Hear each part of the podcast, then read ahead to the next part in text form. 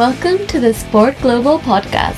スポーツグローバルは海外スポーツ界で働く日本人によるスポーツを通して世界に挑戦したい日本人を支援するプラットフォームです。Find out more at sportglobal.jp スポーツグローバルポッドキャスト海外かけるスポーツビジネスのリアル。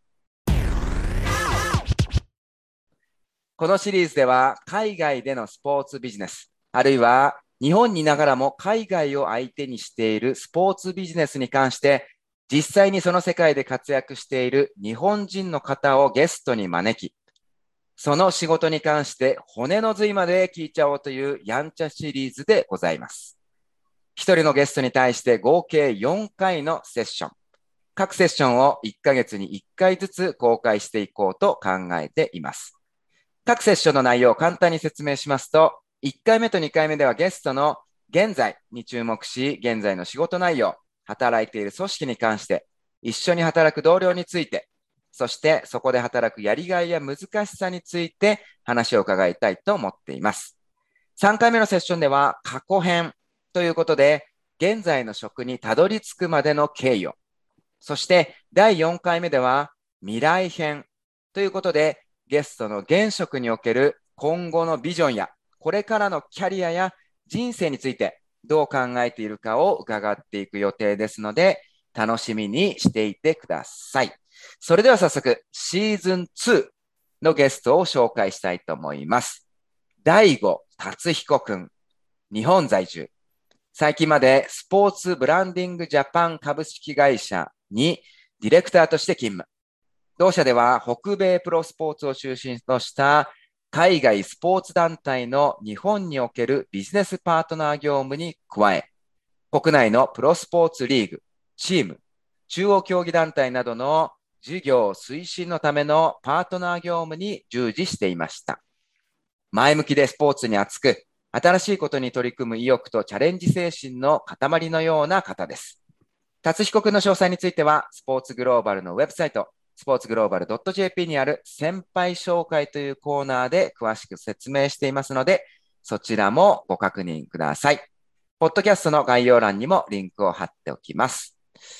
このシーズン2では、達彦君の専門分野であり、スポーツブランディングジャパンでの業務内容とも重なるということで、スポーツマーケティングというものに関しても深掘りしていけたらなと考えていますので、リスナーの方はその点にも注目して楽しんでいただけたらなと思っています。達彦くん、よろしくお願いします。あ、どうぞよろしくお願いします。はーい。それとゲストの達彦くんと一緒にですね、スポーツグローバルからもメンバーのマッスル阿部くんが参加してくれています。阿部くん、よろしくお願いします。よろしくお願いします。そうそう。わお。そうそう、クレーム来るよ。真面目に。はい。むしろ来て、はい待ってます。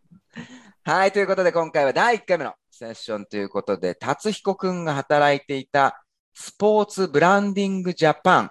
という組織や、まあ、ディレクターとしての業務内容ですね。また、えーっと、まあ、可能な限りでいいんですが、スポーツブランディングジャパンの同僚たちの方についても少し伺っていけたらなとは思っています。ということで、まずは組織についてなんですけども、えー事前に伺ったところですね、えースポーツブランディングジャパンっていうのは、えー少数精鋭のスポーツマーケティング会社ということなんですが、えー達彦くんはこの会社立ち上げの時からのメンバーですか？もしそうでしたら、企業に関わった経緯なども教えてもらえると助かるんですが、よろしくお願いします。よろしくお願いします。はい。あの、私、あの実は立ち上げのメンバーではなくてですね、はいうん。えっと、ももともとは、えっと、FIFA の日韓ワールドカップの時に。FIFA マーケティングジャパンという、あの、FIFA の日本支社のような、あの、会社ができたというふうに聞いていて、はい。えーで、まあ、そこの、あの、まあ、日韓ワールドカップ終わった後、うスピんンアウトして、あの、まあ、スポーツマーケティング専門の、あの、まあ、会社として、えーまあ、走り出したというふうに聞いています。あの、ずいぶん、うんあの、私が、あの社会人になる前の話なので、そのおあたりはちょっと全く、あの、まあ、あの、関わってはもちろんいないんですけれども、おーじゃあ結構もう歴史のある会社っていうことになるよね。そんだけ前っていうと。まあ、そうですね。あの、代表の、まあ、ひろきさんという方が、うん。あのーまあ、ずっとやられているんですけれども。うん、はい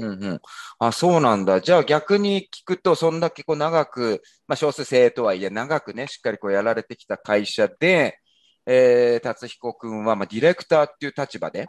あのー会社に入ってやることになると思うんだけど、その、まあどうやってそこのスポーツマーケティング会社に出会って入っていったのかっていう経緯を簡単に教えてもらえますか？えっと、当時、あの、2016年の、うん。えー5月に私、あの、海外のアメリカのあの経営大学大学院に留学してたんですけれども、うん。まあ、そこ卒業しまして、まあ、次どうしようかなと考えていたときに、おー。あの、まあ、こ海外、国内問わず、まあ、転職活動みたいなことをしていまして、あの、うん。その過程で、まあ、たまたま、本当に出会いはたまたま、あの、まあ、ここの会社のことを知り、うん。えーまあ、縁があって、うん。えー働くことになったということですね。じゃあ、それまでは本当に代表の方とか、どなたかその同僚の方、いずれ同僚になる方を知っていたっていうわけではなかったあ、ま全くそういうわけではないです。ええじゃあもう就職か、まあ、言ったら就職活動で、その会社に出会って入っていったと。そうですね。はい、おっしゃる通りです。おー、なるほど。ちなみに、その就職活動の時にはいろいろな、こう、えーチョイスというか、あのーまあ、スポーツマーケティングって絞った中でもいろいろな会社があったと思うけども、最終的なその、あの、決め手、そこに入る決め手となった理由っていうのがもし、あの、共有できたらお願いしたいんですけど。そうですね。あの、まあ、3つぐらいあるかなと思っていて、あの、まあ、一つはもちろん、あの、まあ、業務内容がすごく魅力的だったということですね。あの、うん。まあ、海外の、まあ、スポーツリーグチームの、うん。まあ、日本における、まあ、展開を、こう、戦略から実行までやれるっていうところと、うん。あの、まあ、それだけではなくて、まあ、そこの、まあ、アメリカのスポーツマーケティングの知識とか、あうん。そういうところを、まあ、日本の、あの、スポーツ団体様にも、あの、まあ、ご提供できるというか、まあ、その知見を、あの、まあ、ご提供できるというのが、あの、魅力的だったかなと思います。で、二つ目は、あの、まあ、代表の、まあ、ひろきさんがすごく魅力的な方だったんで、あの、まあ、すごく、まあ、この人とやれば、あの、面白いんじゃないかなって、まあ、その時思ったっていうのが二つ目。で、三つ目が、えっ、と、まあ、やっぱりあの、まあ、スポーツビジネスやるからには、うん。まあ、やっぱりボランティア、うん。ビジビジネスなんで、ボランティアじゃ嫌だなと、あの、まあ、やりがい搾取ではなく、まあ、スポーツをビジネスにして、あの、まあ、実際、まあ、アップサイドと言いますか、あの、まあ、ほより直接的な言葉で言うと、儲かるか儲かんないかで、やっぱりスポーツって、あの、儲からないと、あの、まあ、ビジネスとして発展がないっていうの、課題意識を当時からちょっと持ってたっていうのもあって、うん。あ、ここの会社だったら、あの、まあ、スポーツを通じて、まあ、しっかりこう、まあ、なんて言うんでしょう。あの、売り上げをきちんと立てて、あの、うん。ビジネスとしてやっていけるんじゃないかなって、あの、なんとなく直感で思ったっていうのがあります。なるほど。これもね、あの、スポーツグローバルのウェブサイトにも書いてある、えー達彦くんの紹介ところにも本当に書いてあるんだけど、達彦くんがしっかりこうテーマとして持ってるところだよね。その、そねもちろん、はいうん、やりたいことはやるんだけど、ボランティアじゃなくて、しっかりお金を稼いで生活として、ね、成り立たせるっていうのをテーマに持ってるっていう部分なんだけど、まあ、ここで、あの、安倍くん、ここまでで何か聞きたいこととか、達彦くんに。もともとね、安倍くんが達彦くんのことをしょうちらに紹介してくれて、こう広がってる広がりなんで。ぜひ。そうですね。多分、うんあの、大悟さんが、うんえっと、スポーツブランディングジャパンでやってた時の、その、カウンターパートみたいな形の人間が、あの、我々の共通の知人、僕の大学院時代の同級生なんですけど、うん。ここでもう、すごいナイスガイがいるからっていうことで、紹介されて、はい。で、うんまあ、ちょっと質問はいくつか思いつくんですけど、一つ、その、うんあの、大悟さんがこう、あの、スポーツグローバーのウェブサイトにも書いてくれてるんですけど、うん。こう、転職っていうか、スポーツにこう、前職から行こうってなった時に、スポーツ楽しいけど儲かんないよっていう、うん。これ一つの大きなテーマが、問題、課題意識みたいなのがあったと思うんですけど、それで、実際に大悟さんがこう、スポーツの世界に入って、例えば競技団体とかのこうコンサルティングの仕事とか、その事業計画とか策定してみたいなところで、うんで、そこでやっぱり、あ、こういう問題あったなみたいなことを感じたっていうのをちょっと書いてあったんですけど、やっぱり、その家庭として持ってたその課題認識みたいなのっていうのは、その、ああったんですか？実際にこうやってみて、あ、もっとうまくできるな、だとか。そうですね。あの、結果として、まあ、当時留学した時は、あの、まあ、なんとなく、まあ、ビジネスの構造に問題あんのかな？わかんないけど何かは、みたいな。まあ、そんな、あの、もう何かわからないけど、きっと問題あるんだろうなって思いで言ってたんですけど、うん結果的にそれは正しかったかなと思ってます。なんか今でこそ、あの、まあ、プロ野球、J リーグ中心に、まあ、最近で言うと B リーグもそうですけれども、うんまあ、いろんな、あの、他の業界からビジネスパーソンがやってきて、まあ、しっかりビジネスとして、あの、やっていこうっていう流れが、あの、ものすごく強くなってると思うんですけれども、うん。まだまだ、あのまあ、業界全体としては、あのまあ、どうやってビジネスとして、あのうん。ま、回していくのかっていう、まあ、ちょっと表現正しいかわからないですけれども、っていうのは大きな課題なんじゃないかなって思います。なんかやっぱそれは、あの、日本、僕も、あの、まあ、最後の方、企業スポーツとかにも関わらせていただいたんですけれども、まあ、日本のススポーツの発祥が企業スポーツであるっていうふうに考えたときに、企業スポーツって予算ベースなんですよね。会社から予算を与えられて、それをどうやって使い切るかっていう、まあ、思考にどうしてもなるじゃないですか。うん。一方でアメリカっていうとやっぱりそういう親会社とかではなく、地域に根付いて、どうやって地域の、あの、まあ、人たちを巻き込んでとか、あの、まあ、その規模をどうやって広げていくかとかっていう、あの、事業発想なんで、やっぱり、あの、決定的な違いが、あの、そもそもの始まりにあるなっていうのは、あの、よくわかりました。なんか、なるほど企業でも、なんていうんですか、例えばスポーツ事業部みたいなのを作って、そこにこう専門性がある人たちが集まってがっつり回してるとこう DNA みたいな感じですかね。っていうのはなんかすごくうまくいってるイメージがあるんですけど、まあなんか昔ながらのっていうと、それこそ今、大悟さんが言っていたような予算があって、あの総務部の下に実はなんかその運営部隊がぶら下がっててみたいな。うんだからあんまりこう稼ぐっていう発想にならないのはなんか本当にそうだなっていうふうに思います。うんいや、もうその通りよね。だから、それも、どのスポ、どのスポーツってわけでもないけど、日本の多くのね、スポーツが、その企業スポーツとして発展したっていう恩恵は必ずあったし、それで思ったより地盤があったっていうのは絶対否定はできないと思うけど、特にそのビジネスっていう部分で見たら、根本の発想が多分違うところが多いよね。もともとその会社の、その、なんて言うんだっけ、社会貢献事業、事業じゃないけど、そうやってみんながこう一つの方向に向くための一つの施策に過ぎないじゃないけど、予算つけてちょっとやりましょうみたいなノリのところがきっと多かっただろうし、でもそこでさっき安倍君の例で出た DNA じゃないけど、野球でもこうクラクラブとして、球団としてすごくビジネスをしっかりしてきてるとこは今多くなってるよね、確か。その一つは、その、なんて親会社を丸ごと変えるっていうか言うんじゃなくて J リーグみたいに、またちょっと違うやり方だけど、その会社の中の立ち位置に実際のこう、事業として立ち上げて、あの、やらすっていう、まあ、ちょっとした方向転換かもしれないけど、すごく変わってきたイメージはあるなと思うんだけど、そういうとこでは達彦くんどうかな？実際に今野球で関わったかわかんないけど、そういう変化っていうのは見て取れてたかな？もちろんですね。はい。うんあの、まあ、あの、まあ、私、僕自身は、あの、実際にそのリーグとかチームで働いたことがないので、うん。あの、まあ、外部から、あくまで外部から見た点っていう形にはなってしまうんですけれども、うん。あの、やっぱりプロ野球のチームの皆さんとか、うんえっと、J, J リーグのチームの皆さん、B リーグのチームの皆さんっていう、うんあの、もう、あの、まあ、日々本当にビジネスとしてどうやられていくかっていう努力うん。を、あの、まあ、ものすごい努力されてるなっていうのは肌で感じましたし、まああ、あの、僕としての役割は、じゃあ外からどうやって支援できるかっていうところで、あの、まあ、そういった意識のある、えーすでに意識のある団体さん、チームさん、組織の支援か、えっ、と、変えようとする意思のある、あの、団体さんからの相談を受けて、えーまあ、僕らが持っている知見を提供していくっていうことが、あの、あったかなと思います。で、まあ、その相談を受ける、あの、まあ、機会も、まあ、あの、たった5年の在籍でしたけけれども、うん。あの、まあ、年々本当にどんどん増えていったなっていう肌感はありました。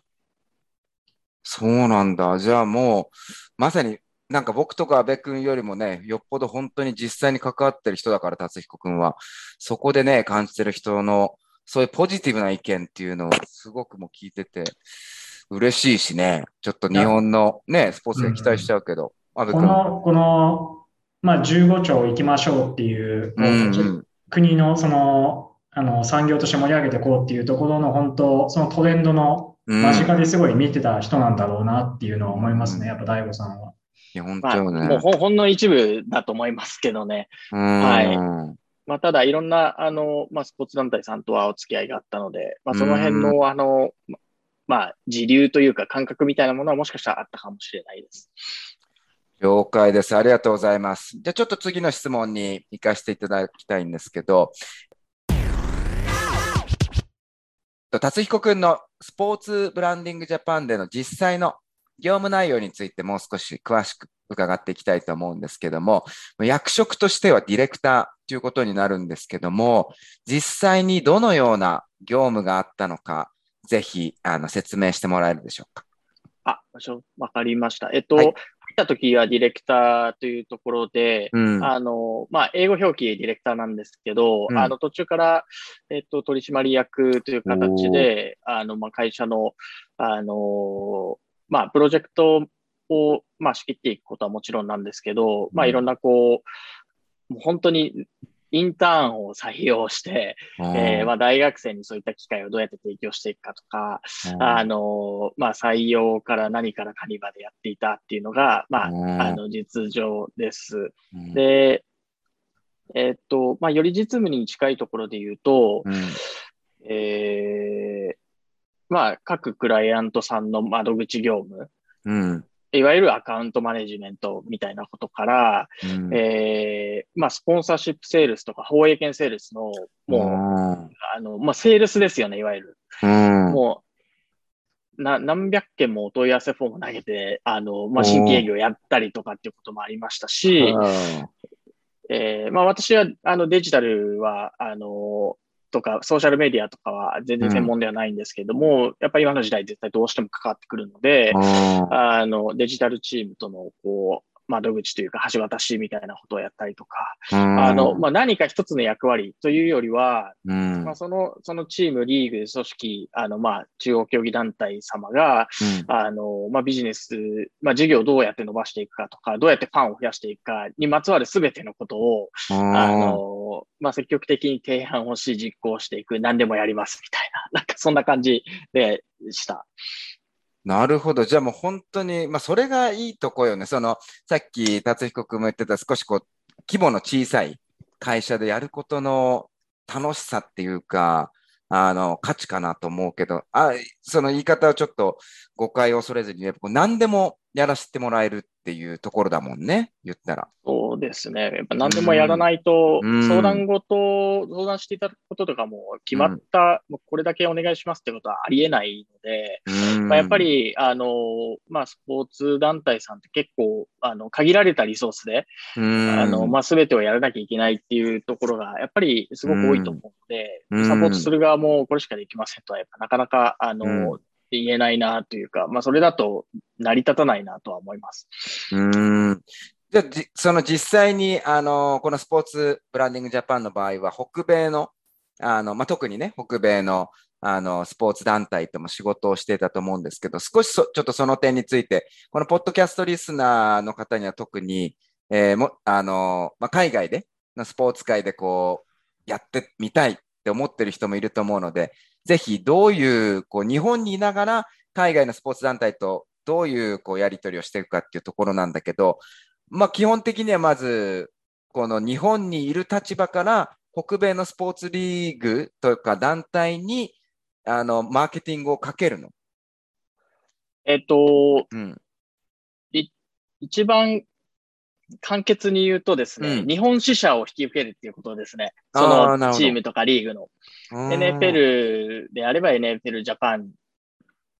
をすべ、て請け負いますみたいな話とか、うん、えーえーっていうこととか、まあ、あと部分的に受けっていくこともあります。えっ、と、日本語のウェブサイトと、ソーシャルメディアのアカウントを運用していくしお仕事とかですね。うんあとは、えっ、と、えー ESPN という、うん。まあ、世界最大のスポーツメディアみたいなところがアメリカの会社であるんですけれども、まあ、うん。彼らが持っている海外の放映権をあ日本で売っていくときに、僕らが、えっと代わりになって ESPN として売っていくとかですね。あの、まあそういったことをやってたりとか、まあうん海外のチームのスポンサーシップを日本の企業様に、うんえー売っていくみたいな話とか、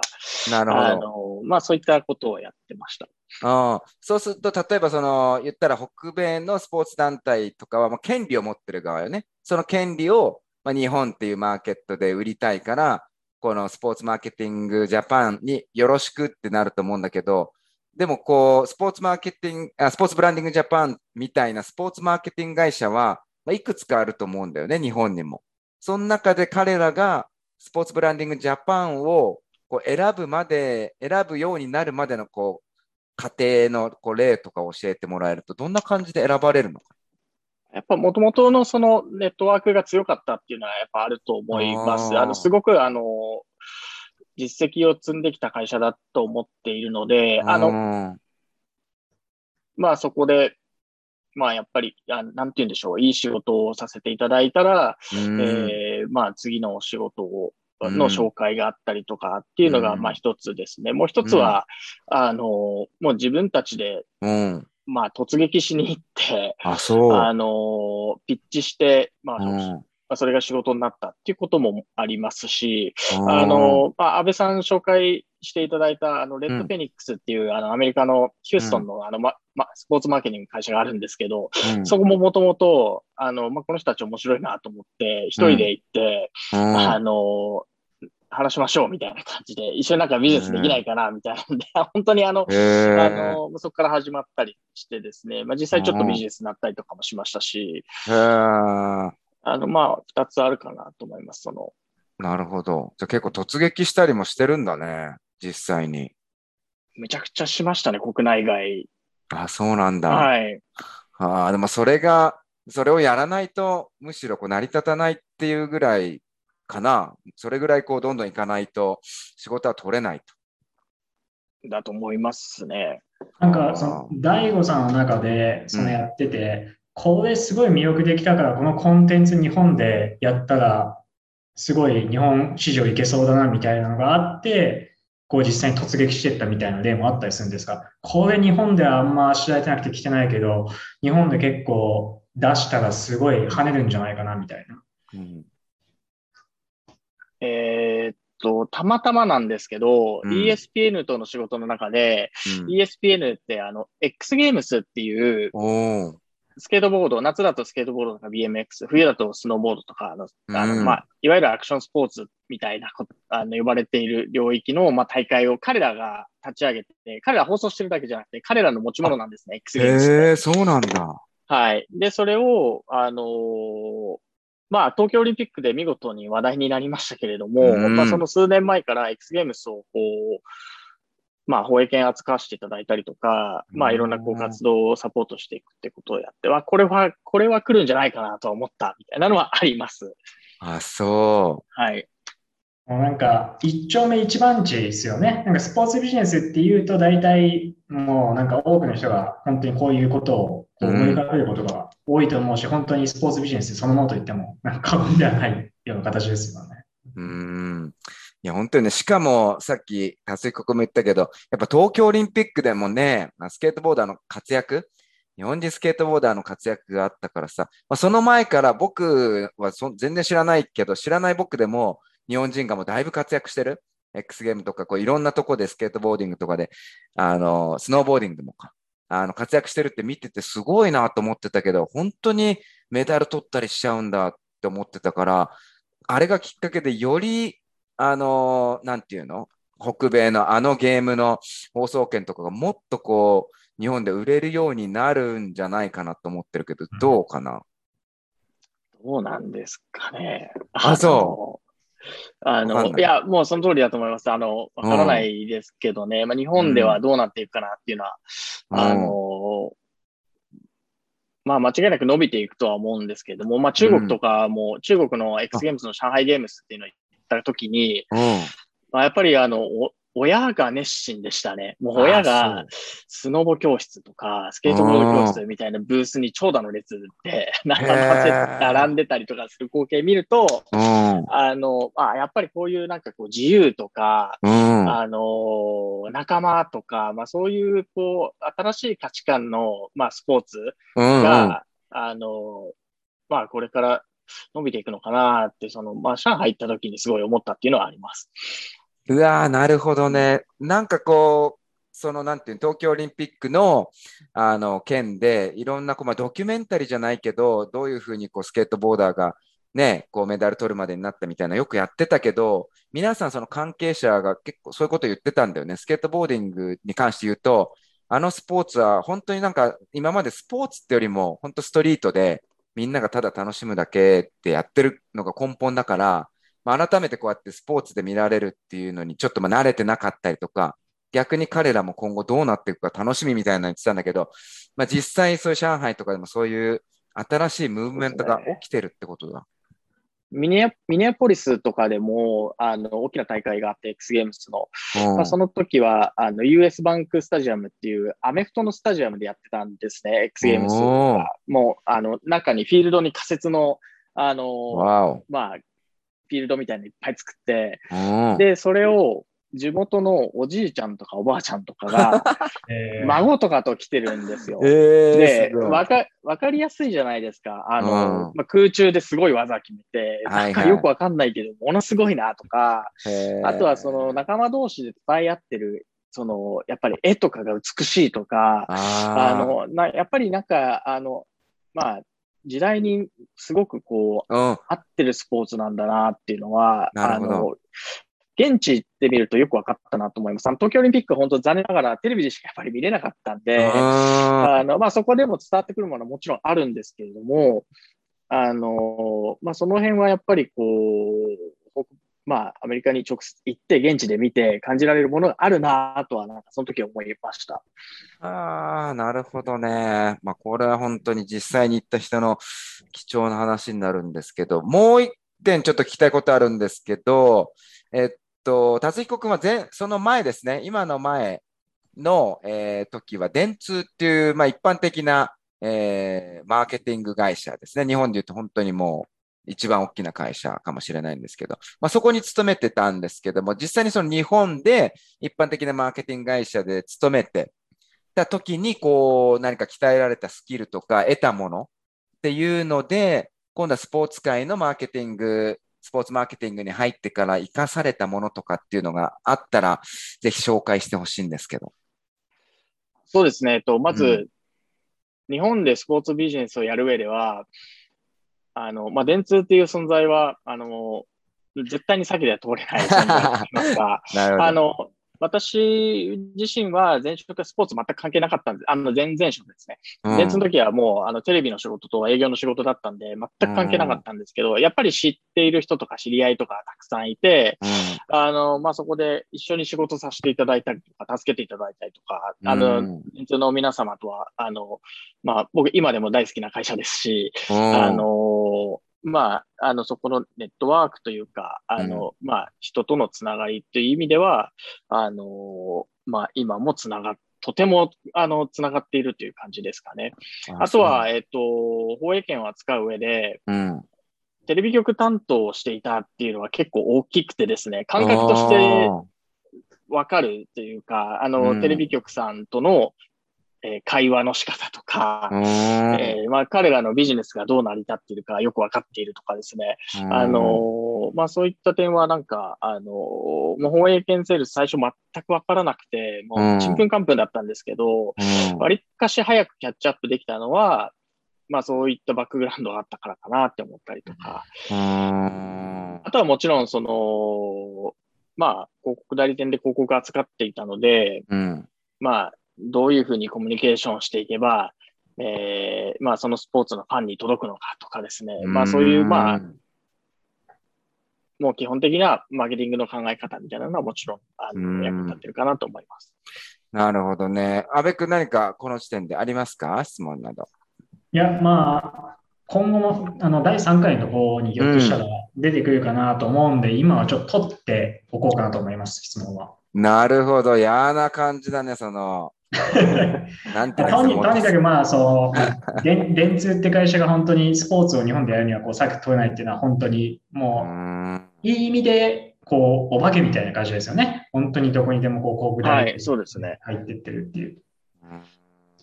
いやー、なるほどね。いや、その、なんていうの、ポッドキャストリスナーの人でもね、転職っていうのを視野に入れてる人もいるかもしれないので、そういう人にしたらね、実際その、今やってる職からスポーツに行くときってきっと不安もあると思うけど、まあ実際にやったら、達被告の例で言うと、生かされる部分も、あのー多かったっていうとこだよね。やってみたら。まあ、そうですね。はい。それ間違いないと思います。うーんまあまずはその、じゃあ今の職をしっかりやるっていうのが、まあ一番のね、今後のキャリアを開く一番の、こう、近道なんかもしれないですね。はい。You are listening to the Sport Global Podcast. スポーツグローバルは海外スポーツ界に飛び出し活躍する上で必要な情報を定期的に発信しています。詳しくは sportglobal.jp へ。うん、じゃあちょっと最後の質問になるんですけども、えーっと、スポーツブランディングジャパン。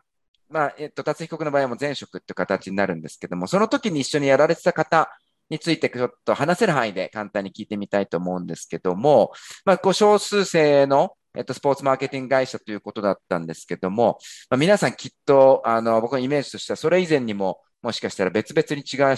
仕事をされてきた人が、まあ、転職したりとか、あるいは、あの、スポーツマーケティングとは関係ないものをこう勉強した人がもしかしたらそこで働いてる人も多かったかもしれないんですけども、えどういう人たち、どういう、なんていうかな、ビジネスバックグラウンド、あるいは、えっと、アカデミックバックグラウンドの人がいたのか、ちょっと紹介してもらえますか？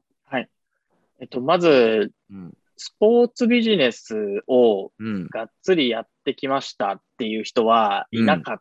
あ、たですそね。う。はい。あの、か、過去にはいたと思うんですけれども、うんえっと、まあ、私が在籍していた中で言うと、ほとんどいなかったかなと思います。自分も含めてなんですけど、僕もあの、まあ、スポーツブランディングジャパンで初めてスポーツビジネスの世界に飛び込んだっていう、まあ、な話なので、うんま、ず、あの、僕も違いますし、まあ、うん他で言うと、あのまあ、20代で、うん。えーまあ、前職投資銀行でしたみたいな人がいたりとか、うんえーまあ、テレビの制作会社から来たっていう、あの、20代の社員もいましたし、あと、は、えっ、と、フリーランスでデジタル、もうスペシャリストですみたいな人もいたりとか、あのー、もう様々ですね。はい。じゃあもう、ま、逆にね、そのスポーツビジネスをがっつり勉強してる人がいないっていう方が、まあ驚きじゃないけど、そうなんだと思うけど、でもちろん、あの、代表のひろきさんは、もう、うん。あのーまあもう本当にエキスパートというか、あのーまあ、スポーツビジネス、国内、国外含めて、うん。本当に百戦錬磨でいろんな経験されていて、とという方なので、うんあの、もちろんそれがないと成り立たないっていうのはあると思うんですけど、はい。なるほどね。じゃあそういう中心となるひろきさんという方いらっしゃって、そこでまたこうスペシャリストをあの用途に応じて、まあ、雇うっていう形もね、ひろきさんを中心にあるっていうのがもしかしたらスポーツブランディングジャパンのこの構図なのかもしれないね。一つとして。そうかもしれ、そうかもしれないですね。はい。なるほど。多分、多分なんですけど、うん今、そのビジネスドリブンになってきてる、こうんう、競技団体、例えばその J リーグであり、B リーグであり、プロ野球とかも、うん。実際こう、新しく入ってきてる人のなんか、その前職の経歴とか見ると、うん。結構なんかバラバラですよね。それこそ本当、前は投資銀行で働いてましたとか、まうんあ、人材系の人が多かったりは、多分してたと思うんですけど、それでも前は大手銀行で働いてましたとか、そうんの IT 企業で働いてましたとか、なんかそういう傾向があるのかな。まあ、あの、今、大悟さんが言っていたように、おそらくこうコアとなるとこをきちんと抑えれる人がいるっていう前提の上で、うんあとはこういろんな能力があって、能力が高い人をこう集めてチームを作っていくみたいな。うんちょっとなんかあるのかなっていうのは、なんかかん、なんか少し感じますよね。うん。まあ、でもいい流れだよね。まあ、あるべくした流れというか、特にビジネスっていうところに特化させていこうとしたら、もうなんか、どっかの業種に絞ってる場合じゃないじゃん。こう、何でもこう、必要なものがあるけど、その中でこう、特殊技能的な部分っていうのがいくつもあるのをこう組み合わせてやるっていう意味では、それをこう、上手に扱いひろきさんみたいなリーダーがいてっていうのが一つの会社の形っかなと思うしね、それがなんかスポーツブランディングジャパンではうまく成り立ってたっていう感じかな。達彦君の印象としてはどうだった？あはい、そあのその通りかなと思います。はい。なるほどね。まあそこでね、できた、5年間かできたってすごくけいい経験だと思います。ありがとうございます。はい。